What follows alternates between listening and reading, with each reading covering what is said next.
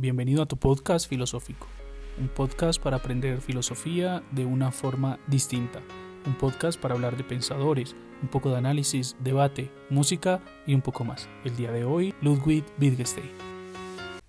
Bueno, Ludwig Wittgenstein en una frase lo podemos resumir como aquel que señala lo siguiente. Los límites de mi lenguaje son los límites de mi mundo. Este pensador de 1889 hasta 1951 es uno de los filósofos que nosotros intentaremos abordar a través de varias explicaciones y fundamentalmente pues lo vamos a contextualizar. Wittgenstein es un filósofo del lenguaje, digamos tiene una orientación hacia la lógica. Este pensador sostiene dentro de su tesis fundamental lo siguiente el lenguaje eh, está compuesto de proposiciones, dice él.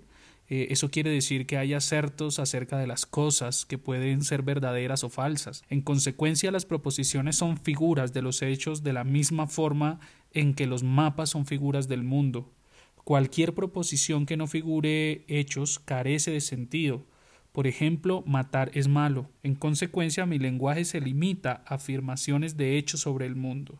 En conclusión, podemos decir que los límites de mi lenguaje son los límites de mi mundo explicado en frase de Ludwig Wittgenstein. Este pensador que nosotros vamos a abordar dentro de todo este podcast es uno de los filósofos más eh, maravillosos que pueden existir en la historia de la filosofía, primero por todos sus aportes a todo lo que es el lenguaje, a la contextualización del mismo y al análisis de la realidad desde un sentido estrictamente eh, lógico, de un sentido estrictamente del lenguaje para el mundo.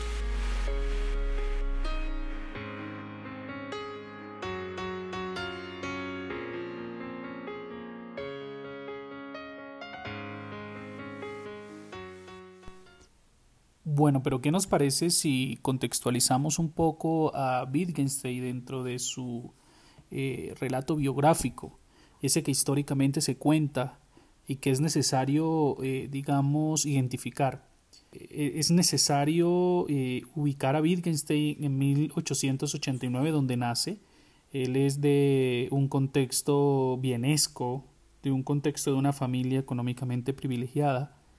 Estudia ingeniería en 1908 y se traslada a Manchester para continuar sus estudios, pero pronto se interesa por la lógica y en 1911 va a Cambridge para estudiar con el filósofo Bertrand Russell que conoce en ese, en ese momento. Durante la Primera Guerra Mundial, Wittgenstein eh, sirvió en el frente ruso y en Italia, donde fue hecho prisionero. Por esa época comienza el Tractatus eh, lógico filosófico que eh, publica en 1921, este que va a ser, digamos, una de sus obras fundamentales y la más maravillosa dentro de su producción.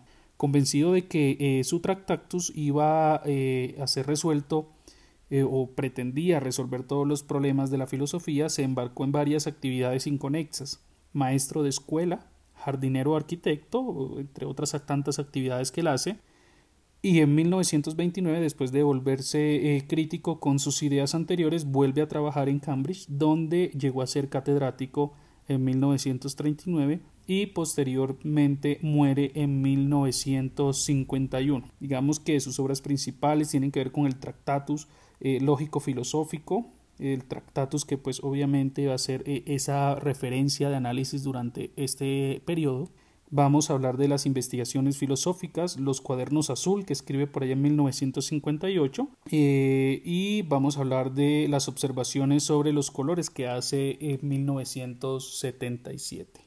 Bueno, y en esa búsqueda del romanticismo y de, digamos, ser ideales y de entender que hay unas formas de expresarse totalmente románticas, quiero dejarlos con esta canción que se llama Amor de mi vida la canta Maluma y pues quisiera compartirla con ustedes el día de hoy para que puedan escucharla y contemplar un poco mientras cierran los ojos, eh, pensar en esa persona que quizás eh, nos ha robado momentos maravillosos de nuestra existencia. Con ustedes, Amor de mi vida, de Maluma. No te has sido de mi vida, vida mía, pero ya te extraño. ¿Quién diría? Nadie lo creía y ya vamos por un año. de solo pensar en perderte. Las milésimas se vuelven horas, contigo yo me voy a muerte. Y mucho más cuando estamos a solas. Cuando nos falle la memoria y solo queden las fotografías. Que se me olvide todo menos que tú eres mía.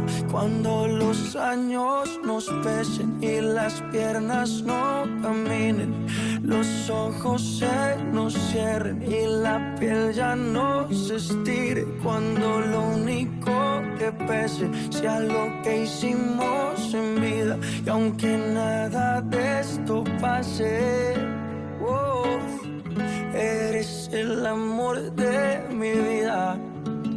Oh, eres el amor de mi vida. Ya, ya. Me encanta verte desnudita. Eres la pintura más bonita. Tanta belleza, ¿quién la explica? La ducha mojadita. Si salimos fino, exquisita. Y en los parches donde no se quita. Todos los planes cambiaron. Era perro y me amarraron. El corazón me robaron, justo y necesario me hace sentir millonario. Cuando los años nos pesen y las piernas no caminen, los ojos se nos cierren y la piel ya no se estire. Cuando lo único que pese sea lo que hicimos en vida, y aunque nada de esto pase, oh, eres el amor de mi vida. Siempre me he soñado una vida contigo. Más valen los hechos que lo prometido. Sin saber a dónde vayas te persigo. Y cuando falle la memoria y solo queden las fotografías. Que se me olvide todo menos que tú eres mía. Cuando los años nos pesen y las piernas no caminen, los ojos se nos cierren y la piel ya no se estire. Cuando lo único que pese sea lo que hicimos en vida. Y aunque nada de esto pase, oh, eres el amor de mi vida. Oh, eres el amor de mi vida.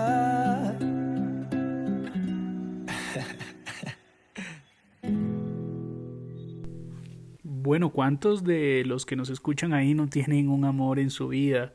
y quisieran en estos momentos difíciles de cuarentena decirle y expresarle todo lo que sienten. Para eso el lenguaje es fundamental. Las palabras son dispositivos tan maravillosos que nos pueden hacer sentir en las nubes por unos momentos, pero así como son de maravillosas, son aterradoras, porque en cualquier circunstancia nos pueden bajar al infierno en un abrir y cerrar de ojos. Bueno, con esa maravillosa canción yo quisiera eh, dar inicio formal a lo que va a ser, eh, digamos, esa mm, charla sobre eh, Wittgenstein en cuanto a la filosofía del lenguaje y pues con todo lo que eso implica para el desarrollo del pensamiento filosófico. Sin más preámbulo, pues vamos a arrancar con eh, la discusión de lo que es el contexto del Tractatus lógico-filosófico de Ludwig Wittgenstein. Bueno, seguramente vamos a necesitar algunos minutos para reflexionar sobre lo que yo voy diciendo y en ese mismo orden de ideas usted pueda entender lo que eh, Wittgenstein a través del Tractatus lógico filosófico pretende decir. Podemos decir que eh, es el libro de una de las, eh, digamos, más importantes referencias de este, de este autor, eh, el libro de unas 80 páginas se compone de una serie de comentarios breves, numerados técnicamente, y para apreciar toda su importancia es necesario situar el Tractatus en su contexto filosófico.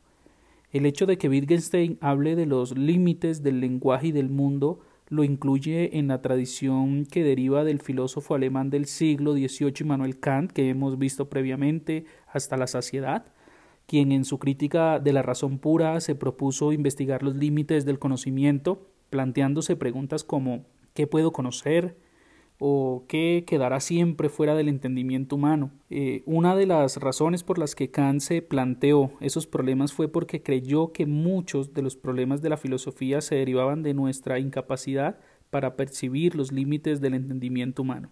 Volviendo a nuestra atención hacia nosotros mismos y preguntándonos acerca de los límites necesarios de nuestro conocimiento, podríamos resolver o incluso eliminar casi todos los problemas filosóficos del pasado. El Tractatus se enfrenta a la misma tarea que Kant, pero de una manera mucho más radical. Wittgenstein afirma que se propone dejar claro que se puede decir con sentido de un modo semejante eh, eh, a como Kant intentó establecer los límites de la razón. Wittgenstein, eh, digamos, desea establecer los del lenguaje propio y en consecuencia los del pensamiento. Es a lo que yo pues quisiera como contextualizar en este momento.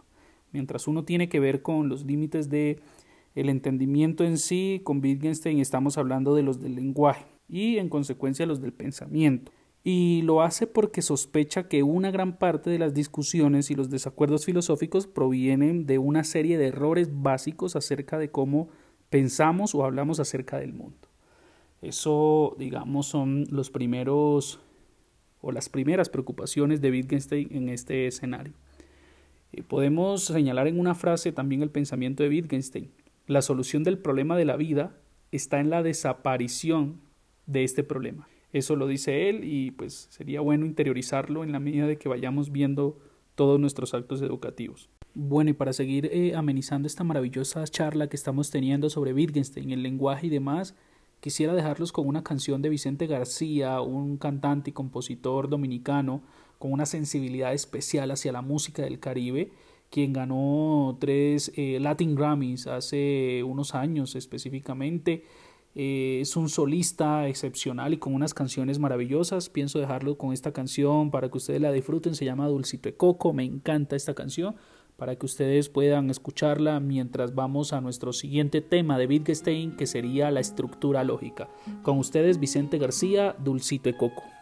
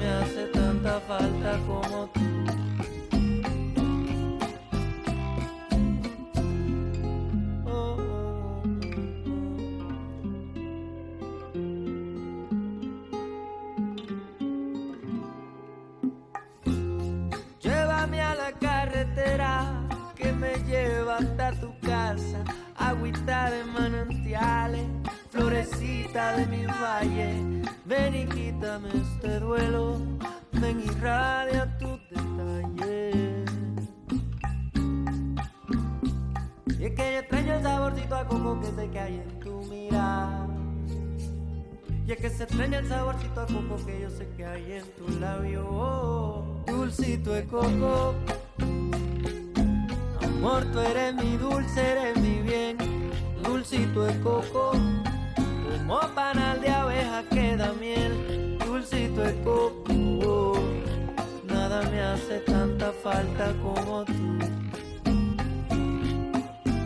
Dulcito de coco, amor, tú eres mi dulcito de coco, como panal de abeja que da miel dulcito de coco. Nada me hace tanta falta como tú. Ay, como tú.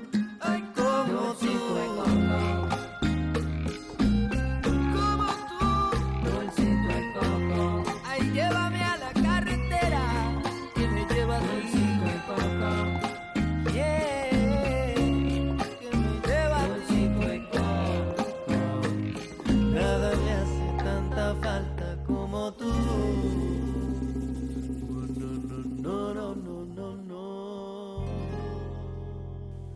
Bueno, ahí teníamos esa maravillosa canción Dulcite Coco interpretada por Vicente García. Y con esta canción yo quiero dar paso a un segundo momento de este podcast eh, denominado estructura lógica. Estructura lógica que empieza a definir Wittgenstein dentro de todo un contexto genial sobre el sentido del lenguaje y el mundo. Vamos sin más preámbulos a hablar de eh, la estructura lógica según Ludwig Wittgenstein.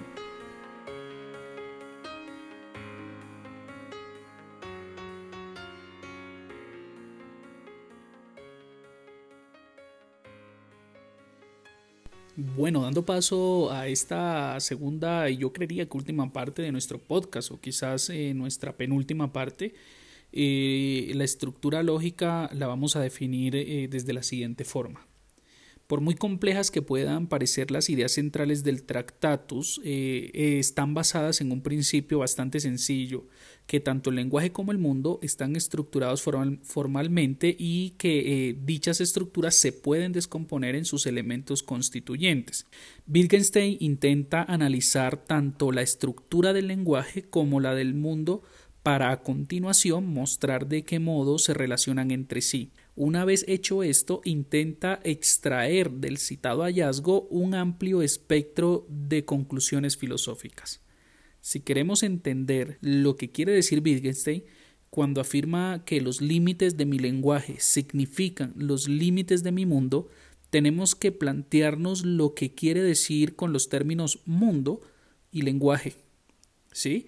De tal forma que ya que no utiliza dichos términos en su sentido más habitual, cuando Wittgenstein habla del lenguaje eh, se ve claramente la deuda con el filósofo británico Bertrand Russell en una figura eminente en el desarrollo de la lógica filosófica y para quien el lenguaje natural resultaba inadecuado a la hora de hablar de manera clara y precisa acerca del mundo. Russell defendía la idea de que la lógica era un, abro comillas, para que me puedan, digamos, entender lo que estoy diciendo, un lenguaje perfecto, que evitaba eh, toda ambigüedad, por lo que eh, desarrolló una forma de transliterar el lenguaje natural a lo que él llamaba eh, forma lógica, para que, digamos, se vaya entendiendo esto.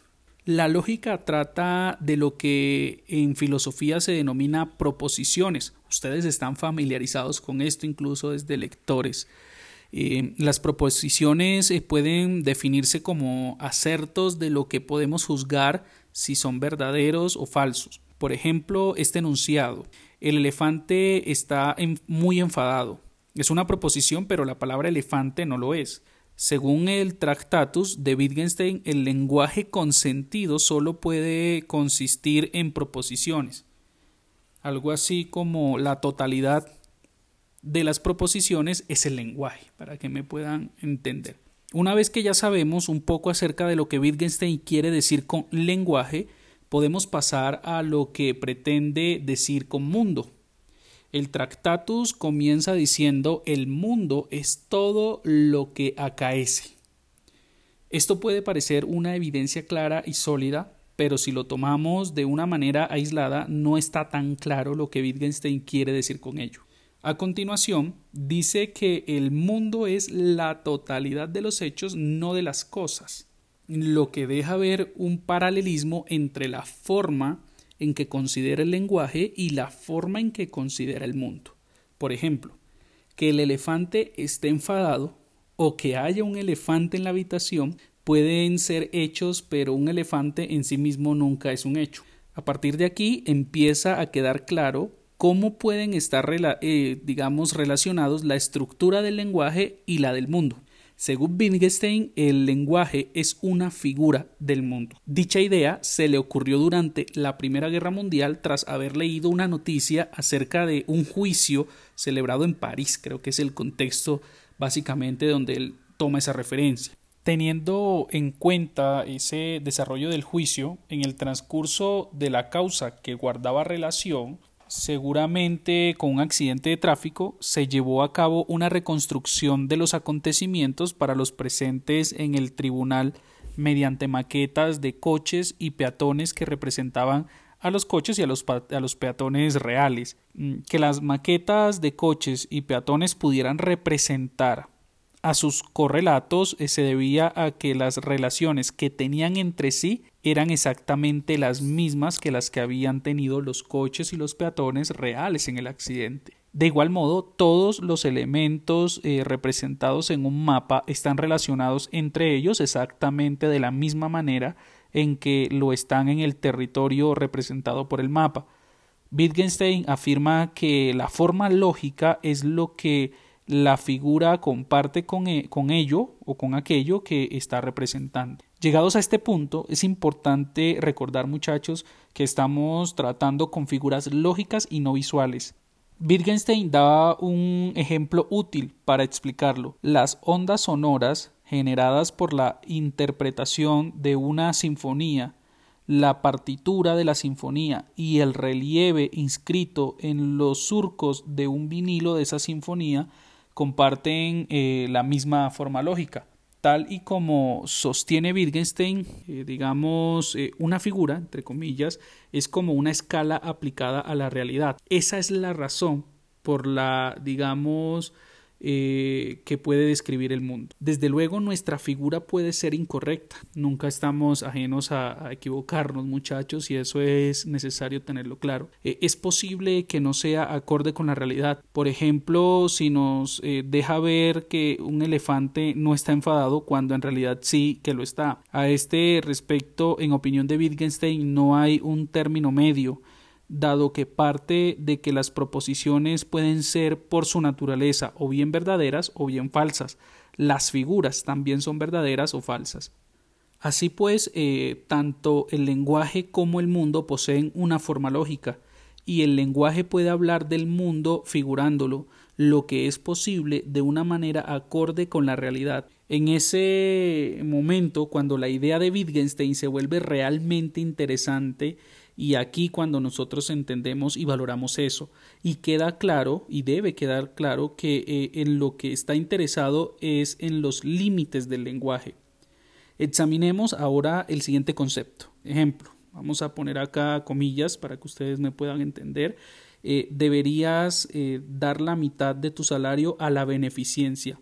Esta no es una figura de nada que se halle en el mundo según la concepción de Wittgenstein. Lo que puede decirse lo que Wittgenstein denomina la totalidad de las proposiciones verdaderas es solamente la suma de todo lo que acaece, las proposiciones de las ciencias naturales, básicamente. Para aquellos apasionados por las ciencias naturales, esto es, eh, digamos, un, un, principio racional para que ustedes lo, lo tengan en cuenta. Para Wittgenstein, el debate sobre valores religiosos o morales carece estrictamente de sentido, ya que aquello acerca de lo que intentamos hablar al debatir esas materias están más allá de los límites del mundo y también de lo de que eh, el lenguaje puede, digamos, eh, referirse. En palabras del propio Wittgenstein, comillas, para que lo puedan ahí dimensionar, eh, en palabras de Wittgenstein está claro que la ética no se puede expresar.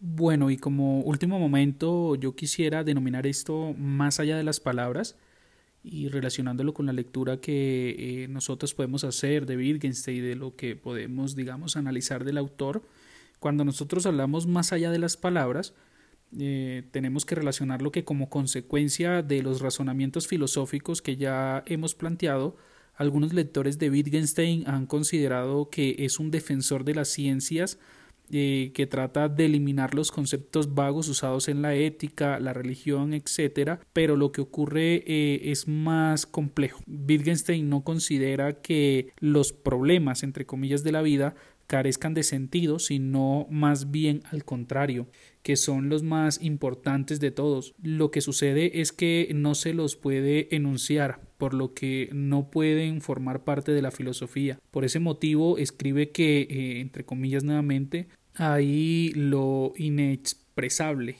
en, palabras de Wittgenstein, existe lo inexpresable, que de todas formas eh, se muestra a sí mismo, a lo que añade que esto es lo místico. Como siempre nosotros eh, muchas veces en nuestras realidades, por ejemplo, tenemos cosas que no podemos definir y, y al no poderlas definir se nos convierte en una misticidad. Eh, estas afirmaciones tienen importantes repercusiones para las proposiciones que contiene el Tractatus, dado que al fin y al cabo no son proposiciones que figuren el mundo, ni siquiera la lógica. Una de las herramientas más importantes dentro del razonamiento de Wittgenstein, eh, digamos, menciona nada acerca del mundo. Entonces, carece de sentido el Tractatus. Una pregunta que tendríamos que hacernos. Eh, Wittgenstein no se, digamos, arredró a la hora de sacar esa conclusión y reconoció que la respuesta a dicha pregunta tenía que ser que sí. Según él, eh, quien quiera que comprenda correctamente el Tractatus tiene que acabar por ver que las proposiciones que contiene también carece de sentido. Es decir, son como los peldaños de una escalera filosófica que nos permite ir más allá de los problemas de la filosofía y de la cual nos eh, podemos librar una vez hemos subido. Con esto quiero concluir y quisiera dejar un mensaje claro porque en, el, digamos, en el lenguaje de Wittgenstein hay un cambio de dirección pues tras acabar el Tractatus, Wittgenstein pensó que ya no quedaban problemas filosóficos por resolver, por lo que abandonó la materia en sí misma. Sin embargo, durante los años 20 y 30 empezó a cuestionar sus concepciones previas, volviéndose uno de sus críticos más acérrimos. Eh, en particular, descartó la idea que previamente había defendido eh, de que el lenguaje consista tan solo en proposiciones, pues ese punto de vista ignora gran parte de lo que hacemos cuando hablamos desde contar chistes hasta adular, pasando por reñir, entre tantas cosas más. Aún así, pese a sus problemas, el Tractatus continúa siendo una de las obras más estimulantes y cautivadoras de la filosofía occidental, y en última instancia también una de las más misteriosas. Bueno, con esta última canción llamada El Poeta de Chino y Nacho, ya que estamos en esta discusión del lenguaje, de las palabras, del mundo, del sentido que hay de la realidad desde nuestra forma de expresar, quiero compartirles con ustedes una canción que particularmente recuerdo mucho, eh, de pronto atravesada por experiencias personales y por momentos eh, bonitos de la vida y que uno tiene y personas que también uno recuerda. Quisiera también con ustedes compartirles esta maravillosa canción. Es un poco viejita, pero que nos permite recordar muchas cosas. Se llama El Poeta de Chirinacho con ustedes pues para que la escuchen y la disfruten y damos por cerrada esta primera entrega de podcast de este tercer bimestre con esta bonita canción.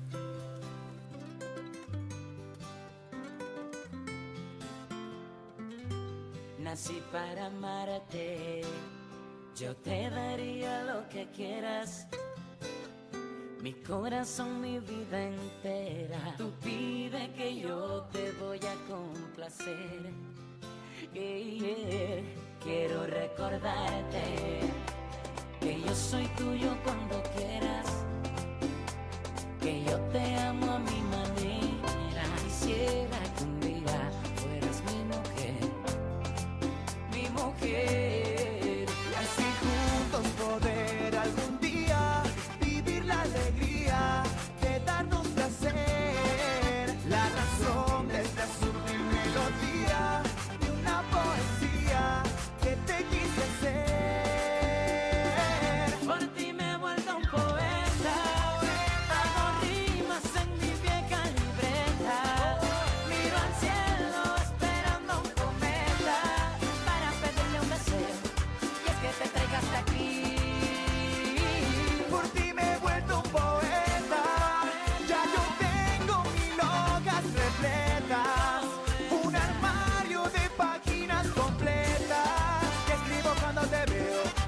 me hace feliz.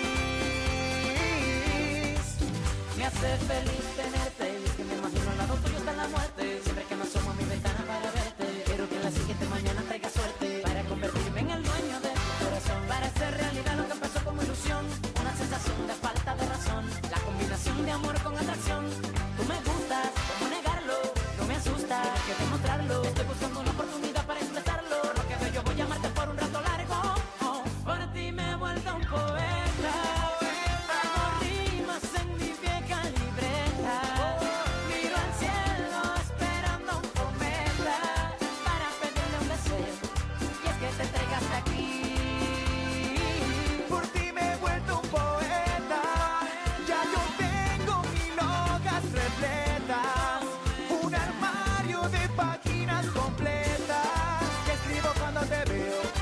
Eso me hace feliz.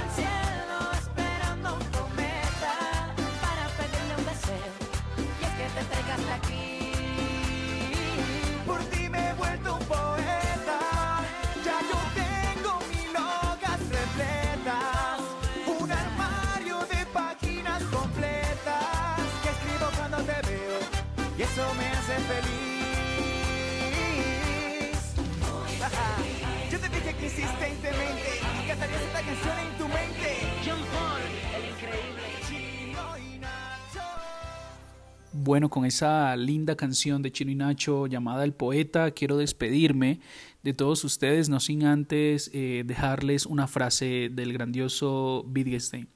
De lo que no se puede hablar, mejor es callar.